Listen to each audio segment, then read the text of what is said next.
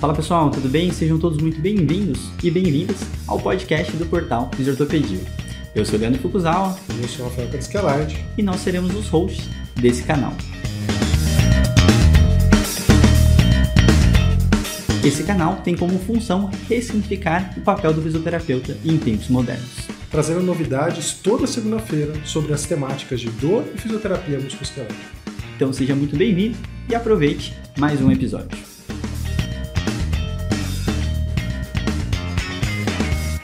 Fala pessoal, tudo bem? Sejam todos muito bem-vindos a mais um episódio do podcast. E estávamos aqui há 30 minutos decidindo o que, que a gente vai falar.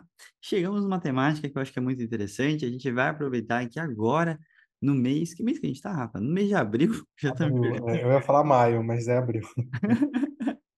no mês de abril, pós-Páscoa aqui, estamos aqui gravando sobre tontura cervicogênica, que foi o curso que saiu da STAR nesse mês com o nosso querido Rafael Krasikialite. Então, hoje, Rafa, vai ser aquele momento que as pessoas gostam da nossa conversa, do nosso momento. Então, vamos discutir algumas temáticas, um papo que é sempre, né, conduzido, mas vou dizer aleatoriamente. mas, no geral, sai um papo muito interessante. Rafa, tudo bem com você? Tudo bem, tudo bem, Foucault. E a gente está comendo ovos de Páscoa inflacionados, então, né? Exato, exato. Enquanto gravamos o episódio. Nessa hora eu agradeço de não ter uma, um, um, um gosto tão grande por chocolate, apesar de eu gostar, mas fico feliz nessas épocas do ano, consigo economizar bastante dinheiro. E a gente vai gravar sobre esse episódio, né, Rafa? Eu acho que a gente pode começar literalmente do começo. A gente está numa fase aqui muito interessante, tem muitos episódios para vir aí de, de esporte, por causa da nossa pós, esporte e atividade física. E eu estou naquela fase mais legal da, da empresa, que é quando a gente sai convidando um monte de gente que a gente gosta e acha interessante, legal, e a gente está nessa fase. Então, assim, vai vir uma série de episódios relacionados ao assunto. Se preparem, gente, vai ser bem bacana.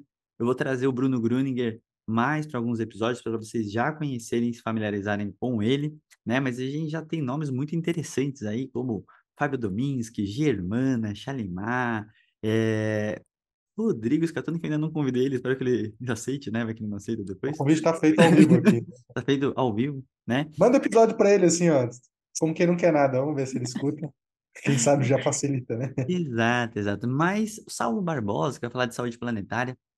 Então, vai ser uma pós muito bacana, assim, tá numa fase bem, bem legal, Rafa que a gente está elaborando o cronograma, mostrando para todo mundo. A gente está é, baseado e está muito dentro e alinhado lá da, da, da IFPS, que é a International Federation Sports Physical Therapy, né? Então, a gente tem diversas competências e realmente é uma pós muito desafiadora, né? Para tentar lidar com diversas lesões, diversas modalidades. Vai ser um tema bem bacana. Então, aguardem que vai vir muita coisa boa. Mas, voltando ao nosso tema aqui de tontura cervicogênica, que eu acredito que não tenha grandes é, frequências né, e prevalências no esporte, a gente vai para essa temática. Rafa, primeiro de tudo, me fala, como que você chegou nesse tema? Eu já falei em alguns outros episódios que eu comecei muito dentro da neuro, né, da, da reabilitação neurofuncional. Uh, Acho que esse interesse, eu sempre tive interesse pela área da dor desde a graduação, mas esse interesse em estudar neurociência acabou me levando, principalmente depois que eu fiz a especialização, a, a ficar meio dividido ali, né? Eu, na época que eu trabalhei no HC, eu ficava em ambulatórios da neuro, eu também ficava em ambulatórios que atendiam pessoas com quadros de dor persistente, relacionados a reumato, musculoesquelética e tal. E aí, nessa época, eu comecei a estudar, tinha uma prevalência de pacientes com alterações vestibulares na neuro, até que grande, porque o laboratório da Autoneuro, do HC, ele não tinha muito para quem mandar esses pacientes, então eles acabavam caindo nos ambulatórios da neuro. E aí eu comecei a me interessar pelo assunto, né, e estudar, e disso a gente começou a expandir ali a, a, o entendimento de, da reabilitação de queixas relacionadas à tontura, vertigem, instabilidade postural, e, e, foi nesse meio que eu comecei a estudar muito sobre o assunto, aí até entendi sobre tontura cervicogênica, porque é, é aquilo lá, quando você está muito focado em estudar uma coisa específica, né, você começa a ver essa coisa nas outras áreas, até, até em excesso, né, mas uhum. eu comecei a perceber que vários dos pacientes com quadro de dor na cervical, que a gente atendia, eles tinham sintomas que iam além da dor, É, então, uma parte da incapacidade deles vinha, por exemplo, por tontura, por instabilidade postural. E como são pacientes ou eram pacientes complexos, né, com várias comorbidades, na época a gente não associava que essa instabilidade postural, por exemplo, as queixas visuais que eles apresentavam, a tontura, poderiam ter a ver com um quadro de dor na cervical. Uhum. É, mas na medida que a gente foi, que eu fui tentando né, extrapolar o conhecimento que eu tinha na neuro para lá e avaliar esses pacientes, a gente foi percebendo que algumas dessas queixas, na verdade, deles estavam gerando incapacidade e estavam associadas com a dor na cervical. Então começou meio nesse contexto o interesse pelo assunto, a ponto de a gente, na época, eu até submeti uma proposta, né, ao departamento de fisioterapia do HC, e eles aprovaram e a gente abriu um, um ambulatório de reabilitação vestibular, mas que está hum. até hoje lá, né? Acho que já fazem quase 10 anos e está ainda funcionando. E, e ele atendia não só queixas de disfunções vestibulares, mas acabava pegando pacientes com tontura, por exemplo, de outras origens, né? É, uma delas a, a cervicogênica, mas outras também relacionadas à ataxia sensitiva, por aí vai. Então, foi nesse contexto aí que começou meu interesse pela. Muito bom. E a gente já gravou um episódio mais abrangente, né, mais geral, que foi com o nosso querido Gustavo Pacheco, e agora a gente vai entrar, vou dizer num subgrupo, né, ou numa queixa específica dessas vestibulopatias, e a, assistindo a, filmagem, né, eu estava lá por trás das câmeras, né, a gente faz de tudo aqui nessa empresa, é, foi uma temática que, me, que me, sempre me impressiona, né, que eu, eu, chamo que são daquelas temáticas com uma complexidade teórica, mas uma parte prática é, com uma certa simplicidade, vou dizer assim, né? Então, eu, eu, desde que eu conheço o Rafa, o Rafa fala muito dessas coisas subdiagnosticadas, né?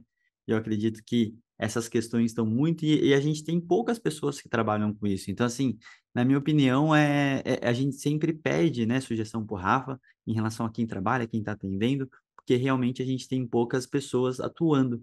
Então, fica já uma dica até mercadológica, né, de você poder atuar numa área específica como essa, para poder lidar com um sintoma que pode estar presente no seu paciente e quando ela tiver, ela normalmente dá aquela atrapalhada e você não sabe para onde muito bem uh, o que fazer ou o que deixar de fazer. E muitas vezes as soluções, eu diria que elas são uh, rápidas, né? Então, Rafa pode detalhar isso mais para frente, mas vamos começar do começo, né, Rafa? Então, assim, o que, que tem essa relação, né? Cervical, a parte da tontura, o que, que, que, que faz esse, esse sintoma acontecer? Né? Então, explica um pouquinho mais essa, esse conhecimento de base aí para a gente começar essa conversa. É, no episódio de vestibulopatias, a gente realmente trouxe uma visão mais ampla né, sobre o universo das, da vertigem, da tontura e, enfim, as múltiplas patologias que podem gerar esses, esses sintomas. É, a tontura, especificamente, na verdade, é diferente da vertigem, né? porque a vertigem é uma percepção ilusória de movimento. Né? A pessoa pode sentir que ela está em movimento, ou que o mundo está em movimento, ou ambas, o que é muito comum. Mas diferente da vertigem, a tontura, ela é uma percepção de meio que o paciente sente um incômodo, algo desagradável com essa orientação postural dele, como se ele tivesse meio, né, ele sente que ele está meio balançando, ele sente alguma coisa meio desagradável que é difícil de verbalizar, mas não é uma percepção ilusória de movimento em si, tem mais a ver com a orientação postural, a percepção de orientação postural. É, e aí, quando a gente olha, eu acho que a grande questão é: tem condições, por exemplo, que acabam sendo associadas à dor na lombar. Então, pacientes uhum. com dor de lombar comumente podem ter, por exemplo, queixas relacionadas à micção, incontinência urinária, podem ter né, é, é, queixas que vão além da dor ali, da disfunção, né? Porque a região da a coluna lombar tem outras funções. Todo, todas as sinergias musculares que ali estão presentes, elas participam de outras funções né, que quando existe uma alteração, isso pode, enfim, influenciar em coisas além né, da incapacidade, por assim dizer, pela dor. Uhum. Na região da cervical, interessante é isso, assim, as pessoas com dor na cervical, elas podem, apesar da prevalência desse sintoma ser baixa na população sintomática, né, ela é mais baixa, uma sub, ela é mais alta, desculpe, uma subpopulação de pessoas com dor na cervical são as pessoas que têm é, é, lesão em chicote. Dentre essas pessoas com lesão em chicote, na cervical, a, a prevalência ela acaba sendo realmente mais alta, assim, quase 50% a 90% dos pacientes, pelo que a literatura traz, que têm lesão em chicote, evoluem para quadros como que a gente vai falar aqui. Uhum. Mas os pacientes com dor na cervical, no geral, eles podem apresentar, além da dor, né, obviamente incapacidade associada com a dor e todos os fatores multidimensionais que a gente já sempre discute, eles podem ter tontura, né, e aí nesse caso a gente chama de tontura cervicogênica, Eles podem ter queixas visuais, como visão duplicada, que a gente chama de diplopia, visão cansada, né? Estão tentando ler e sentem que dá uma perdida no foco. É, isso tem uma associação específica com manutenção de posturas que normalmente eles sentem incômodo. É, queixas de instabilidade postural também. Então, esses pacientes podem apresentar esses sintomas que, normalmente, alguém que vem da musculoesquelética não associa que isso pode ter a ver com a cervical. Uhum. Né? E um paciente com dor de coluna lombar ou torácica não vai apresentar esses sintomas, mas um paciente com dor na cervical pode apresentar. E aí isso tem a ver com o que a gente vai discutir nesse episódio, né? O papel que a cervical tem em funções que são super relevantes no controle da postura, né? Enfim, para diferentes tarefas aí é... que a gente vai ter que, o nosso sistema vai ter que executar. Né? Uhum. E é bem interessante, é, você fez analogia, mas de certa forma acho que é um comparativo que não é necessariamente, né? Você falou de algumas questões de, de bandeiras vermelhas na lombar, né?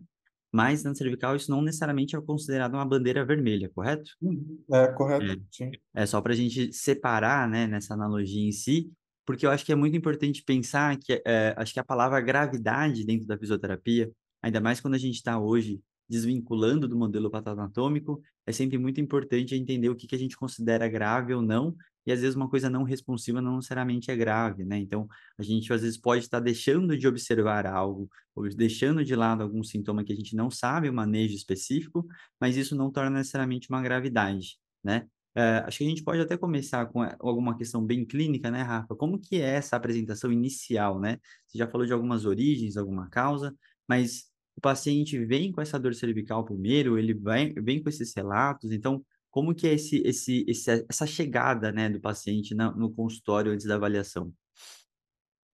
Olha, eu, eu, eu tive a experiência aqui no consultório, como eu, eu fiz muito contato com otoneurologistas e neurologistas ao longo da, da minha estada ali no HC, é, quando eu fui atender, né, a gente abriu a clínica, apesar de o meu foco ser muito pacientes com queixa de dor musculoesquelética, eu recebia muitas indicações de pacientes desses médicos, né, que me conheciam. Então, assim, esses casos, né, que vinham de vertigem, já, já vinham diagnosticados às vezes como VPPB ou uma neurite vestibular, e eles vinham especificamente por essas queixas. Uhum. Agora, sem exceção, todos os pacientes que eu identifiquei ao longo né, da minha trajetória como clínico, que esse paciente poderia ter uma queixa de tontura cervicogênica, isso nunca veio como queixa principal.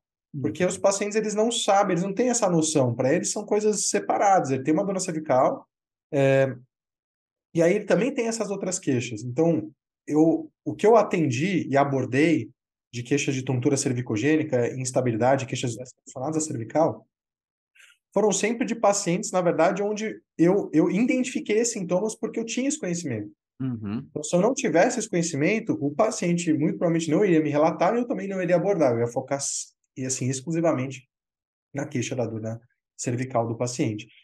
Então, assim, nenhum dos pacientes que eu identifiquei atendi que tinham esses sintomas, eles só sabiam que isso poderia ter alguma relação com a cervical. Assim, a maior parte deles é, a gente fala que é meio subclínico, no sentido de que eles tinham essa queixa, isso gerava incapacidade no dia a dia, atrapalhava eles, mas não era numa magnitude suficiente para eles julgarem que precisavam ir num neurologista, por exemplo, ou num autoneuro, é, mas eles também não achavam que isso estava relacionado à cervical. Então eles não iam falar isso para um ortopedista ou para o fisioterapeuta que estava atendendo eles, sabe? Então ficava aquela coisa meio no ar, assim. Uhum. Ninguém estava abordando, mas existia e estava gerando incapacidade para eles. Perfeito. E, e só para entender, caso esse diagnóstico não chegue, né? Caso você não tivesse detectado isso, é, existe alguma sequela, consequência? Como que seria esse, esse, esse encaminhamento, esse prognóstico desse paciente, né? Caso isso não fosse abordado, até para a gente entender nesse ponto, né? O cara já passou por uma dor cervical de tanto tempo, mas algumas coisas sobram assim, e, e, e o paciente continua com a queixa. O que, você, que, que entende que poderia acontecer com esses pacientes? Olha, a gente tem hoje pouquíssimas informações sobre uma né, fatores básicos, do tipo prognóstico, fatores ah, moderadores ali, ou de risco para esse paciente ser uma pessoa com, com tontura crônica, por exemplo. Mas o que a gente sabe é o seguinte, assim, até pouco tempo atrás não existiam evidências de tão boa qualidade com relação às intervenções para essas queixas específicas. E aí o que, que valia, assim, qual que era a recomendação da literatura? De fazer um, um atendimento baseado em evidências para a região cervical, os pacientes é, já, de certa forma, abordavam esses sintomas. Uhum. É, mas normalmente, em muitos casos, os sintomas não tinham remissão completa, ou seja, o paciente tinha uma melhora clínica, mas continuava apresentando tontura, continuava apresentando instabilidade postural, entre outros sintomas. E aí hoje a gente tem algumas intervenções específicas que ajudam a gerar mais efeitos sobre a melhora clínica desses desfechos, como a própria tontura cervicogênica em si. É, então, eu acho que o grande ponto, na verdade, é assim, um paciente com uma dor crônica na cervical, muitas vezes, assim como a gente não espera que ele vai ter, né, ele vai zerar a dor dele, é, a gente não espera que ele vai ficar totalmente sem nenhuma incapacidade, mas que ele tem uma melhora relevante, uhum. esses pacientes passando, se a gente não identificar isso, eles podem apresentar uma melhora com a reabilitação tradicional, mas muitas vezes eles vão continuar com essa queixa, né? E ela não vai ser abordada por outros profissionais. É, eu acho que como consequências, talvez, é isso continuar gerando incapacidade, alterando a qualidade de vida desse paciente. E o segundo ponto é expor esse paciente ao risco de um overdiagnose por outro lado. Uhum. Né? Porque se ele, por exemplo, tiver um perfil de busca de profissionais de saúde, talvez ele possa se enfiar num turbilhão de investigação médica para tentar chegar num diagnóstico, quando, na verdade, isso pode estar associado com a região da cervical, mas como é uma condição que exige um conhecimento específico para poder ser identificado, mesmo profissionais especializados como um otoneuro podem submeter esse paciente a uma série de testes, uma bateria de exames, que vão chegar até a ressonância cerebral, por exemplo, para tentar ver se tem alguma condição de base que justifique aquilo. É, então, eu acho que o, ponto é por aí, a justificativa de a gente saber olhar para isso é por aí, e, de novo, principalmente nos pacientes que vão ter lesão em chicote, porque nesse caso, os sintomas eles não só são muito prevalentes, mas extremamente incapacitantes. Uhum. Né? E, e esses pacientes são mais refratários a tratamentos. Então, eles não têm uma melhora clínica tão relevante assim, e esses sintomas geram muita incapacidade neles. Entendi, entendi. E eu acho que isso é interessante, né, Rafa? Como diversas condições, eu acho que sempre quando a gente conversa sobre alguma coisa que ela não é tão, é, vou dizer, prevalente, ou até não é de um domínio do, de alguma profissão específica, esse caminho do, do overdiagnose, ele é muito comum, né? Sim. Então, muitas vezes a gente lida com algumas situações clínicas que a gente não tem uma certa resposta, né, naquele momento.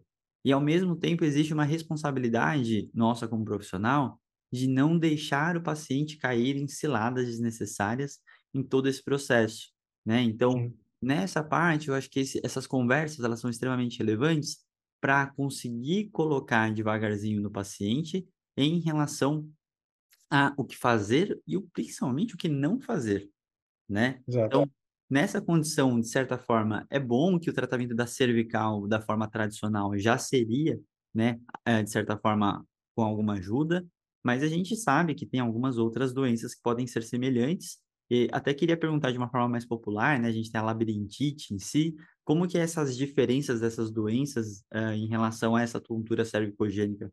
Qual, qual que é a grande questão? Se é nosso fisioterapeuta ou se são outros profissionais que fazem essa diferenciação?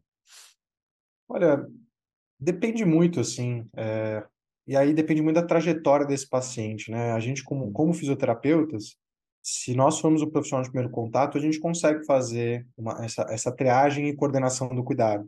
Uhum. É, boa parte da avaliação de uma tontura cervicogênica, por exemplo, ela é baseada em excluir o que seriam red flags dessa área ou sinais de que pode existir uma patologia que precisa de um diagnóstico mais específico. Então, a gente quer excluir, por exemplo, uh, doenças que podem estar afetando o tronco encefálico, você quer excluir as principais patologias do sistema vestibular, é, e aí você faz uma série de testes que tem uma sensibilidade razoável para te falar que, olha, existe uma probabilidade alta de você estar lidando com uma tontura cervical, é, de origem cervical. Então, eu acho que se o paciente vir primeiro para um fisioterapeuta, o que pode acontecer nesses casos é que você vai identificar que hum, isso aqui está com um cara de uma vestibulopatia, por exemplo. Talvez isso, aí você encaminha para um otoneuro, né? Então você pode fazer esse papel.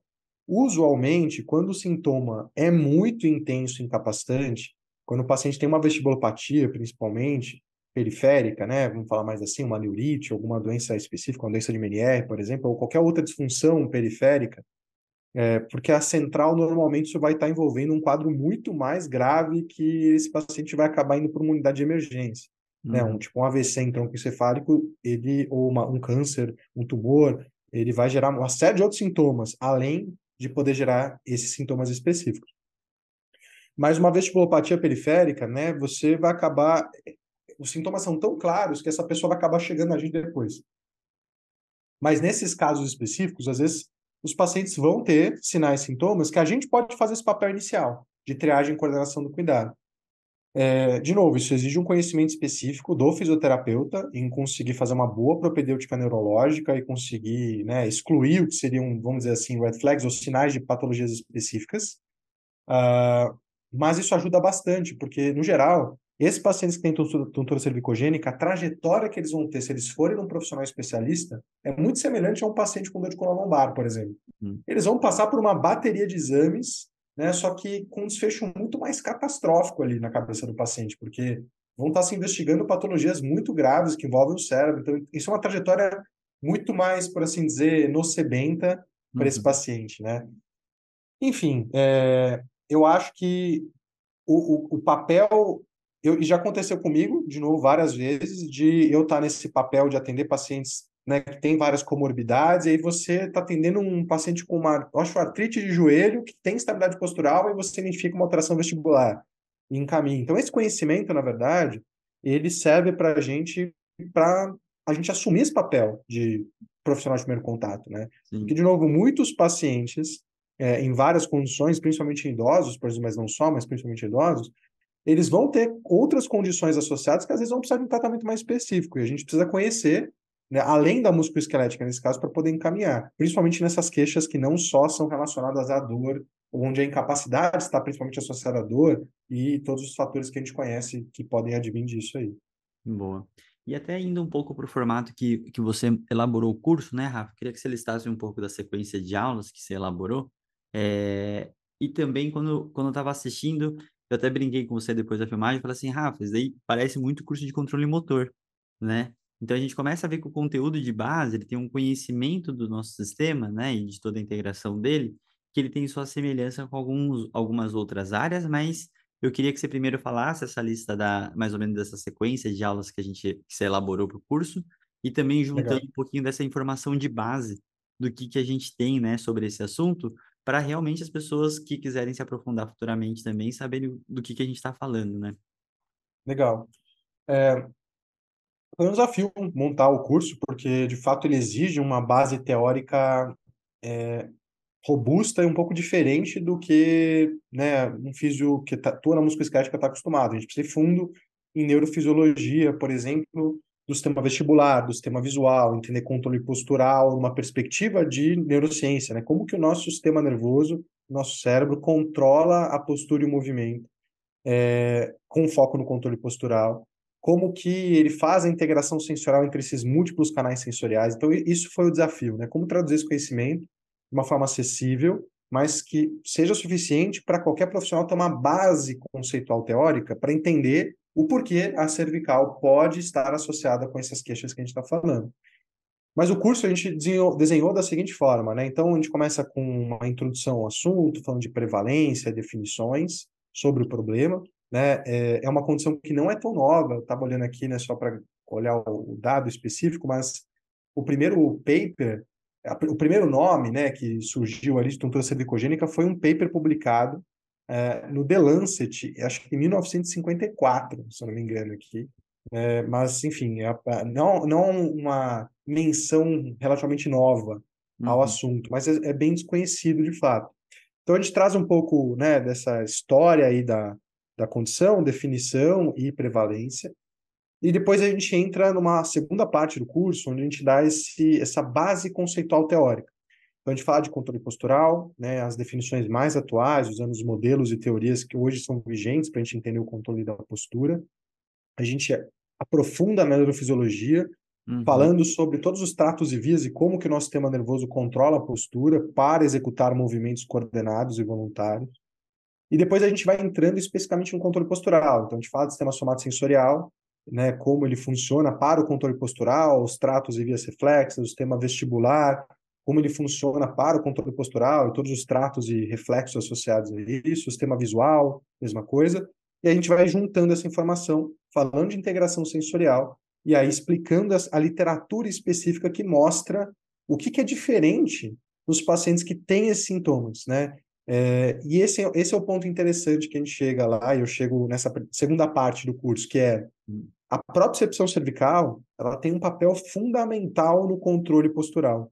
É, o nosso sistema nervoso ele usa informações somatosensoriais, visuais e vestibulares e repesa essas informações de acordo com o contexto para que o nosso sistema nervoso consiga organizar o controle postural de forma a né, usar ou construir movimentos coordenados e voluntários.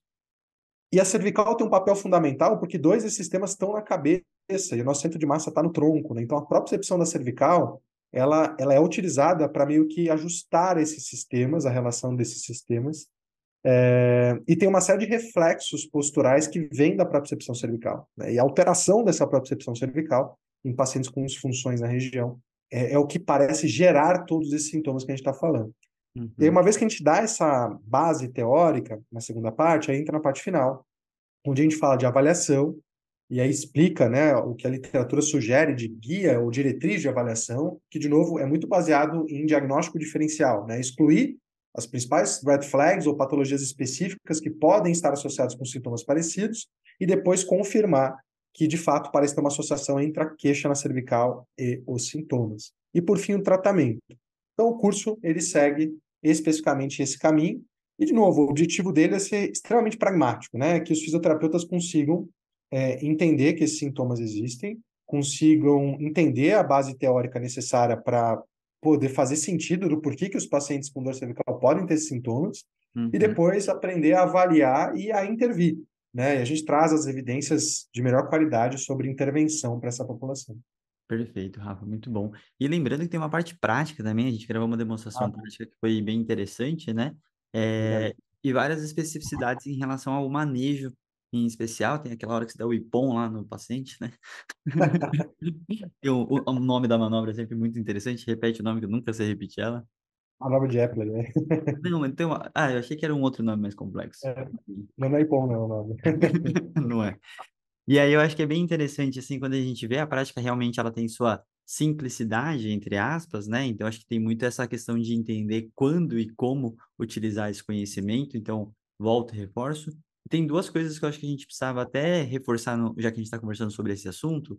A gente já falou diversas vezes, mas eu queria que você colocasse um pouquinho da definição de quando a gente fala de postura e controle postural e propriocepção.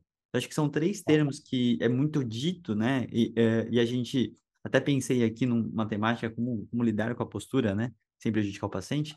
Isso grava aí, Rafa, para o próximo episódio. e, e eu acho que a gente pode pensar em definir para as pessoas entenderem que a gente não está falando de uma postura específica, né? Acho que da forma popularmente falando. Então, a gente não está falando de alinhamento postural, né? Não é sobre. Exatamente. Então, defina para a é. gente aí por base neuro de controle motor, né? O controle postural ele está dentro do que a gente define como controle motor, né? Eu vou até ler aqui a definição que a gente usa do Latache, que é um grande pesquisador teórico da área, que é uma definição bem aceita pela literatura, mas que ele traz é que o controle motor é uma área da ciência que explora como o sistema nervoso interage com o resto do corpo e com o ambiente, com o objetivo de produzir movimentos é, com um propósito e coordenados. Então, isso é controle motor. Dentro do controle motor, então, para que o sistema nervoso consiga produzir movimentos coordenados e com propósito, existe o controle postural, que basicamente é um sistema complexo que envolve canais sensoriais, envolve uma série de circuitarias e várias áreas do cérebro que trabalham de forma inconsciente para que o corpo consiga se preparar para as demandas que vão ser necessárias para o movimento com propósito e voluntário deliberado acontecer.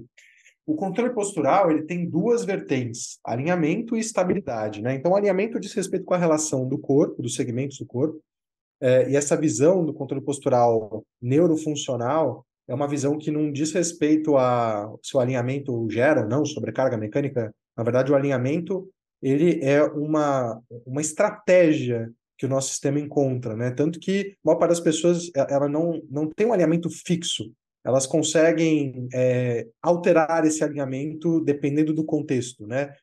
Porque, na verdade, o grande papel do controle postural é manter a estabilidade postural, que é uhum. é justamente manter a projeção do centro de massa dentro dos limites da base de apoio, ou seja, manter o equilíbrio enquanto ele realiza movimentos coordenados e com um propósito.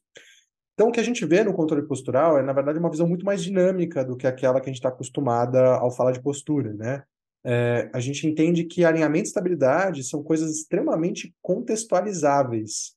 Porque o nosso sistema nervoso vai adaptar a estratégia de alinhamento dos segmentos e de equilíbrio, né, para que ele consiga realizar movimentos coordenados e com propósito. Então, isso seria a definição de controle postural correta, né, por assim dizer. Assim que se olha para a postura numa perspectiva realmente funcional. Uh, e aí, você falou da propriocepção, né, também? Isso. Dentro, dentro dos sistemas que a gente usa, né, os nosso, a gente, eu digo, nosso sistema nervoso usa para conseguir coordenar a postura e o movimento, estão as informações sensoriais como um todo.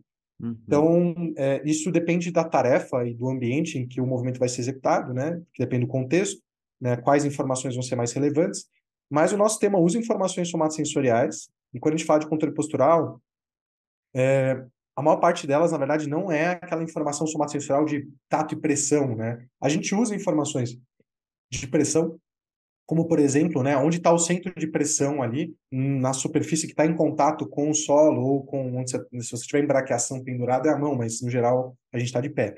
Então a gente usa informações pressóricas, nosso sistema usa informações de receptor de pressão no pé para o controle da postura, mas grande parte do sistema somatosensorial, na verdade, fornece informações do que a gente chama de artrestesia e sinestesia, que estão relacionadas, respectivamente, ao senso de posição articular e ao senso de movimento articular, né, ou de movimento. E essa, isso é o que a gente chama de propriocepção. Né? Então, a propriocepção, na verdade, é justamente, ou está relacionado com essas informações relacionadas ou mais dinâmicas do movimento corporal, e boa parte delas né, é, vem de mecanorreceptores articulares e capsulares, mas o grosso dessas informações está em receptores mais ativos, como o fuso neuromuscular e o órgão tendinoso de Golgi. Então, a propriocepção, ela é, vem principalmente do, de, desses receptores e ela tem a ver com essas, esses dois fenômenos, né? A artrestesia e a sinestesia. É, e as outras informações, elas vão ser utilizadas de novo de acordo com o contexto. Então, por exemplo, numa tarefa onde a pessoa um, batedor de beisebol, é, uhum. a postura dele, todo, todo o controle postural vai ser muito orientado a somar sensação, porque ele não está em aceleração, o corpo está parado, os pés dele estão em contato com a superfície de apoio. Então, o sistema nervoso consegue usar nesse contexto as informações dos segmentos corporais, do centro de pressão, ou seja, onde ele bota a força no chão, para ajustar a postura e para controlar ou fazer ajustes compensatórios. É, mas a gente usa a visão para conseguir, né, por exemplo, planejar e executar o movimento de rebatida, nesse caso. Então, a visão tem um papel muito mais da precisão do movimento, não tanto do controle postural. Mas em outros contextos, como por exemplo na corrida, que é uma tarefa de locomoção rápida, onde o corpo está em aceleração, o pé passa rápido no chão, ou seja, nosso corpo não consegue usar o centro de pressão no pé para saber onde a gente está orientado no espaço, para nos orientar no espaço. Nesse caso, as informações viso-vestibulares vão ser as principais informações utilizadas para manter a orientação e o equilíbrio, ou seja, o controle postural, para cumprir essa tarefa. Então, a propriocepção ela é uma parte muito específica da somatosensação, que é utilizada em grande parte para o controle postural. É... Mas, de novo, a, a, dependência dessa informação, de cada informação sensorial, de cada canal, depende do contexto. Uhum. Né? Então, vão ter contextos onde o predomínio de utilização vai ser somatosensorial, né? principalmente em tarefas onde você, a gente não está em locomoção, a gente está parado, mas em tarefas onde tem muita aceleração do corpo, é, onde a gente está em movimento, os sistemas visuais e vestibulares começam a ter um papel mais relevante também. Legal. Vou aproveitar e fazer minhas perguntas de leigo, Rafa. Mas tem algumas considerações que eu acho que é muito interessante, né? Uma vez eu lembro de ter assistido uma aula, se eu não me engano, era do Donatelli, que é um grande estudioso de ombro, né? E ele falando de alguns treinos oculomotores em relação a esportes que tem essa coisa muito do tênis, né, do beisebol, como você falou, algumas modalidades em si. E aí ele na palestra, né, ele estava muito desse treino oculomotor. Esse treino realmente existe naquela hora da precisão dessa, dessa desse movimento, né? Porque são movimentos muito rápidos, né? Então assim, existe realmente esse treino oculomotor e caso exista, existe até uma sobrecarga desse sistema para situações específicas ou isso é, viajei? Olha, tem, tem, tem toda uma área, né? Hoje estão chamando de fisioterapia oculomotora, que está meio que entrando no lugar do que no Brasil era a ortoptia, né? que era a reabilitação de queixas visuais, que faz, por assim dizer, treinos oculomotores. Uhum. Mas a gente tomar um pouco de cuidado com para quem e a indicação disso. por exemplo, no caso da tontura cervicogênica, existem evidências sugerindo que esse treino de baixíssima qualidade, é, mas eu acho que é mais fácil eu falar que ainda não existem evidências boas o suficientes uhum. para falar que fazer um treino oculomotor ajuda mais na melhoria desses casos do que não fazer. Então a gente não recomenda fazer. Uhum. Mas no esporte especificamente, tem, tem muitas evidências que isso está ligado à performance. Então, por exemplo, dependendo da tarefa, vão ter capacidades ou necessidades muito específicas que a pessoa tem que ter. Por exemplo, depende do exercício, né? É, no caso do beisebol, é, é, tempo de reação com base em estímulos visuais que está sendo treinado. Então, é uma tarefa que a gente chama de controle aberto, a rebatida do beisebol. Estou usando de exemplo aqui. Uhum. Uma tarefa de controle aberto, ou seja, não dá tempo do nosso sistema usar a informação que advém da execução do movimento para corrigir o movimento. Porque o tempo da, da bola sair da mão do arremessador e chegar né, na, no rebatedor é menor do que o tempo mínimo que a gente precisa para conseguir ter um loop de feedback e corrigir o movimento. Ou seja, o movimento a rebatida é totalmente pré-planejado. Uhum. Não dá tempo de executar ou correções ao longo do movimento. A gente chama isso de tem um tempo de não retorno, né? Uma vez que o uhum. movimento começa a ser executado, se ele não foi corretamente executado, não dá tempo de corrigir. Então, por exemplo, no beisebol, se treina muito é, o tempo de reação a estímulos visuais. Aí eles têm ali na bola algumas informações que é né, eu tenho uma cor, na, uma fita com uma cor, e aí quando é a fita de uma cor ele rebate, quando é de outra cor ele não rebate. Então é treinado muito isso, assim, identificação e tempo de reação com base em estímulos visuais. Legal. Em outros esportes, por exemplo, o que é treinado é essa capacidade de fazer movimento sacádico e ter precisão para identificar o estímulo. Então, uhum. por exemplo, no tiro, né, em outros esportes onde você precisa fazer, tem, tem muita função oculomotora, muito movimento sacádico, né? Movimentos sacádicos são os movimentos que o olho ele, ele, ele vai saltando, que a gente não consegue fazer segmento de todos os movimentos. O segmento, a gente acompanhar o objeto, é uma estratégia que a gente usa para objetos que estão se movendo muito lentamente. Mas quando o objeto está movendo rápido, a gente fica saltando o olho acompanhando o objeto. Uhum. E isso é treinável. A precisão desses movimentos sacádicos é treinado. Então, tem esportes onde você treina essa precisão para que o tiro, por exemplo, consiga ser melhor executado. Então, existe sim toda uma precisão de treino, mas não é o treino oculomotor como normalmente quem trabalhou ou trabalha com isso entende, que é ficar treinando o segmento, mantém o olho fixo e roda a cabeça, que isso vem muito da uhum. reabilitação vestibular. São treinos muito específicos para as demandas das tarefas que a gente está descrevendo, né? Uhum. De novo, o treino oculomotor específico hoje, ele tem alguma recomendação na reabilitação vestibular, mais para gerar habituação, ou seja, a pessoa tem sintoma e você fica fazendo ela se expor aquilo para o sistema habituar, né, ou compensar aquela discrepância sensorial.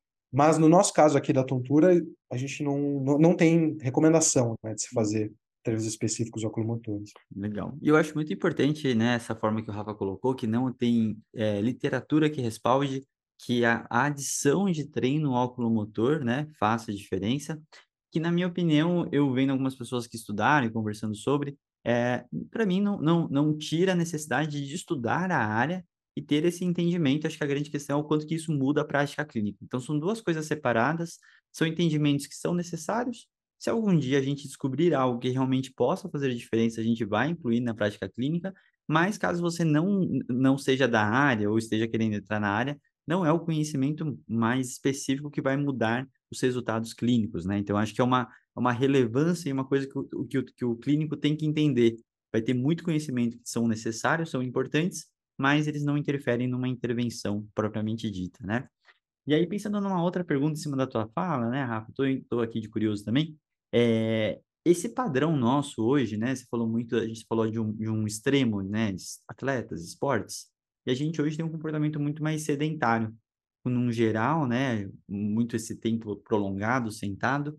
Quanto você acha que isso pode interferir até nessa capacidade oculomotora e em todas essas situações para isso ser pior para o pro, pro paciente, né?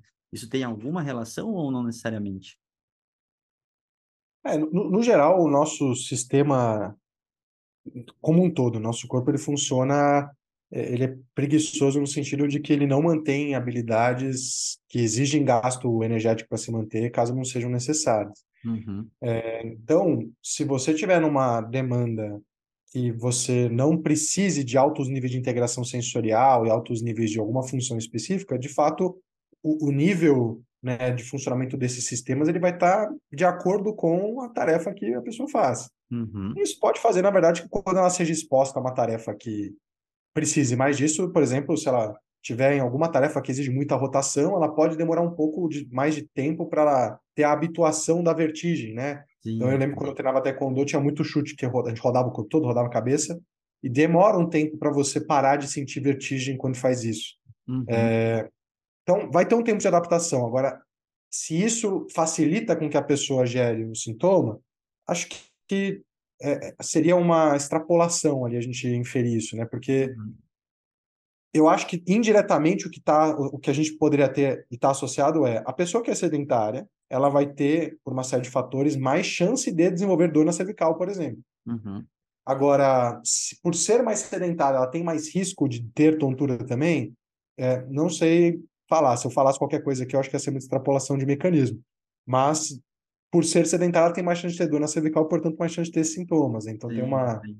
É, eu- relação aí. Eu fico pensando muito porque essa questão do comportamento sedentário, então, enfatizo a palavra comportamento, né? Ela eu acho que é uma coisa que eu estava vendo alguns estudos, principalmente do Zambelli aqui, dessa coisa de estilo de vida, sedentarismo e afins. Estava escutando hoje o Pablo San- Santurbano também. E eu acho que é uma coisa interessante porque a gente coloca numa caixa onde, por exemplo, o movimento, no geral, ele tende a ser positivo, né? E a gente sabe que o comportamento sedentário, ele está num, numa coisa de muitas rotinas é, o que, que representa esse movimento para cada ponto de partida que a pessoa tem, eu imagino que possa ser diferente também, né? Então, essa Uhum. questão de resposta, de, de conseguir adquirir alguma coisa nova, né? Principalmente quando a gente está falando de, de treino sensório-motor, por vários outros aspectos, né? Fico sempre imaginando o quanto que essa resposta pode ser diferenciada clinicamente em alguns aspectos, né? Eu acho que isso é uma coisa interessante. Mas, enfim, eh, tem uma parte que eu queria, que acho que a gente, para meio que fechar esse episódio, Rafa, ah, falar literalmente das principais mudanças históricas, né, do tratamento dessa condição da tontura cervicogênica. O que que a gente tinha, né, se teve alguma grande mudança ou se ela está realmente dando uma direção e só sendo aprimorada por alguns aspectos. Olha, a ciência da reabilitação é muito nova, né? Então, apesar da- do primeiro relato lá ser feito no The Lancet em, em, em 1954, mais ou menos, se não me engano, de novo, é, era uma visão muito médica e tinha muito a ver com es- alterações estruturais da cervical, gerando alterações da propriocepção. Então, era uma visão de que corrigir esses, esses sintomas envolveriam corrigir a estrutura Uhum, eh, diretamente. Na medida que a, as ciências da reabilitação foram se desenvolvendo, a gente começou a ter primeiras evidências de que algumas intervenções que já eram feitas para essa população, eh, de pessoas com dor cervical, quero dizer, elas também exerciam efeitos bons né, para a população específica ali com, com tontura cervicogênica. Então, por exemplo, a gente tem alguns trabalhos hoje de terapia manual que são bem interessantes, que tem notas Pedro boas, assim, 8 de 10, 9 de 10, né, é, que mostram que a terapia manual voltada para a cervical, ela consegue gerar, sim, uma melhora importante não só de dor e função, mas também das queixas relacionadas à tontura e instabilidade postural e queixas visuais, mas principalmente tontura é o desfecho primário. É, então, a, a, a primeira linha foi começar a trazer, assim, tá, aquilo que a gente já faz para cervical, já que a tontura também está associada com a dor na cervical, aquilo já é, alivia o sintoma, já tá, já gera algum efeito? Já. É, então, por exemplo, tem hoje uma revisão, algumas revisões, né? É, ainda não são tantos trabalhos, mas os que tem são de boa qualidade. Então, tem uma revisão sistemática, por exemplo, já mostrando que existe uma qualidade moderada de, de, de evidência que a terapia manual gera um efeito, e gera um efeito interessante na melhora da incapacidade. É, até pouco tempo atrás, o exercício terapêutico geral também ele era né, um, um grande recomendado ali, porque ele também, além de ser o carro-chefe da reabilitação da dor da cervical, também gera efeitos positivos sobre a melhora da, da, da tontura, da incapacidade associada à tontura, instabilidade e por aí vai. Mas os treinos específicos, né, ou seja, pegar coisas da reabilitação vestibular, como o treino oculomotor, o treino de controle cefálico, a, enfim, gerar estímulos específicos do sistema vestibular, treinar controle postural.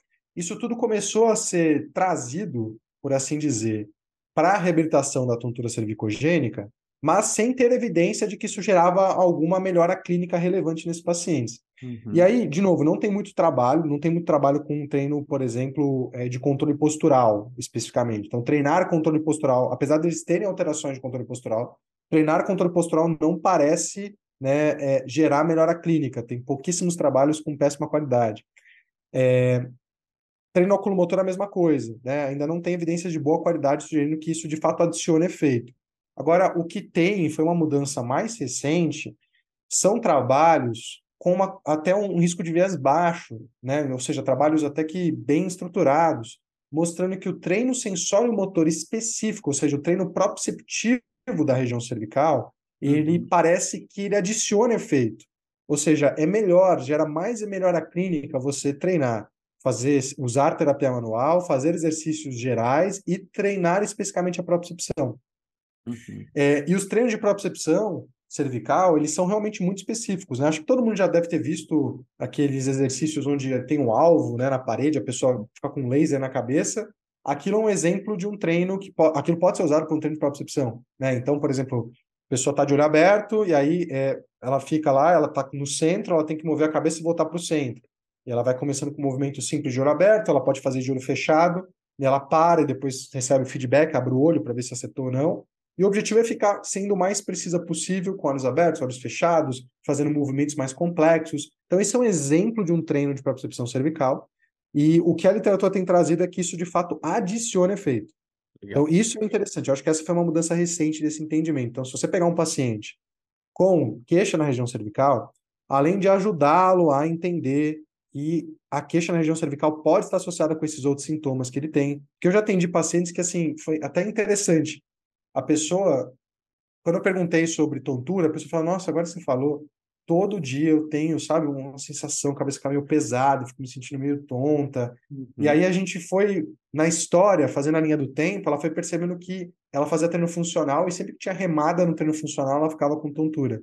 Uhum. Então, para ela, era uma coisa que incomodava ela, ela meio que não tinha, não incomodava a ponto dela ter buscado ajuda, mas incomodava, aquela coisa fica uma incógnita na cabeça, que, que raio é isso que eu tenho, né? Deve ter alguma vestibulopatia, sei lá que eu tenho. Mas ela começou a entender o que que fazia isso acontecer. E aí, ela, na medida da reabilitação, ela foi começando a ter controle sobre isso, né? Porque a gente foi, ela foi entendendo o, o quais exercícios ou como mudar a progressão de carga para que ela não tivesse aquilo, Uhum. né? Porque às vezes, por exemplo, é, ela ia para um treino, tinha muita sobrecarga, era um treino com uma carga alta, e ela saía com muita né, tensão, mais tônus na região, e isso gerava sintoma. Então, por exemplo, com essa paciente, ela percebeu que se ela trabalhasse com cargas um pouquinho menores, ou fizesse uma progressão mais gradual, ela não tinha o sintoma depois. Então, assim, isso já traz benefício para o paciente, ele começar a entender a linha do tempo, entender os fatores associados com o que faz ele ter a queixa e gerar esses sintomas. Mas você pode, além de fazer o que você faria para uma reabilitação cervical, também fazer um treino específico para tentar adicionar ou gerar mais efeito, né? Então, eu acho que hoje o momento ali da evidência é bem esse, assim. Tem, tem treinos específicos que adicionam efeito na melhora desses sintomas. Muito bom, muito bom, Rafa. Sensacional. O curso ele tá muito bacana, muito estruturado. Acho que essa conversa dá uma boa, um gostinho de quero mais, para vocês entenderem o que que tem é, por trás de todo esse, esse conhecimento, essa fala do Rafa, né? Acho que realmente é necessário ter esse conhecimento. É, é, eu sempre falo, são algumas situações que a gente, né, por literalmente, de novo, tá saindo da, da visão estrutural, a gente esquece de olhar alguns detalhes que fazem muita diferença numa evolução clínica, né? Então, Acho que é isso, Rafa. Alguma mensagem final, alguma dica para quem quer estudar mais esse assunto, além do teu curso da Star? É, eu ia sugerir, né? Eu acho que tem um curso é, bem estruturado, né? De novo, pensado para ajudar um clínico a conseguir colocar isso na prática, assim, atualizado com base nas melhores evidências disponíveis. Então, eu acho que se você atende pessoas com dor cervical e, e, e quer se aprofundar nesse estudo, Uh, o curso, de novo, da STAR foi feito para ajudar nesse aspecto, né? Ele foi feito Uhum. justamente para, enfim, dar toda a base que você precisa para conseguir atender melhor esses pacientes. Muito bom, muito bom. Então, acho que é isso, gente. A gente fica por hoje com esse episódio muito bacana. Rafa, muito obrigado por toda essa aula. E se É. preparem que vai vir uma leva aí de episódios do esporte. Então, Até o próximo episódio. Um grande abraço, pessoal, e valeu! Falou, pessoal. Até mais.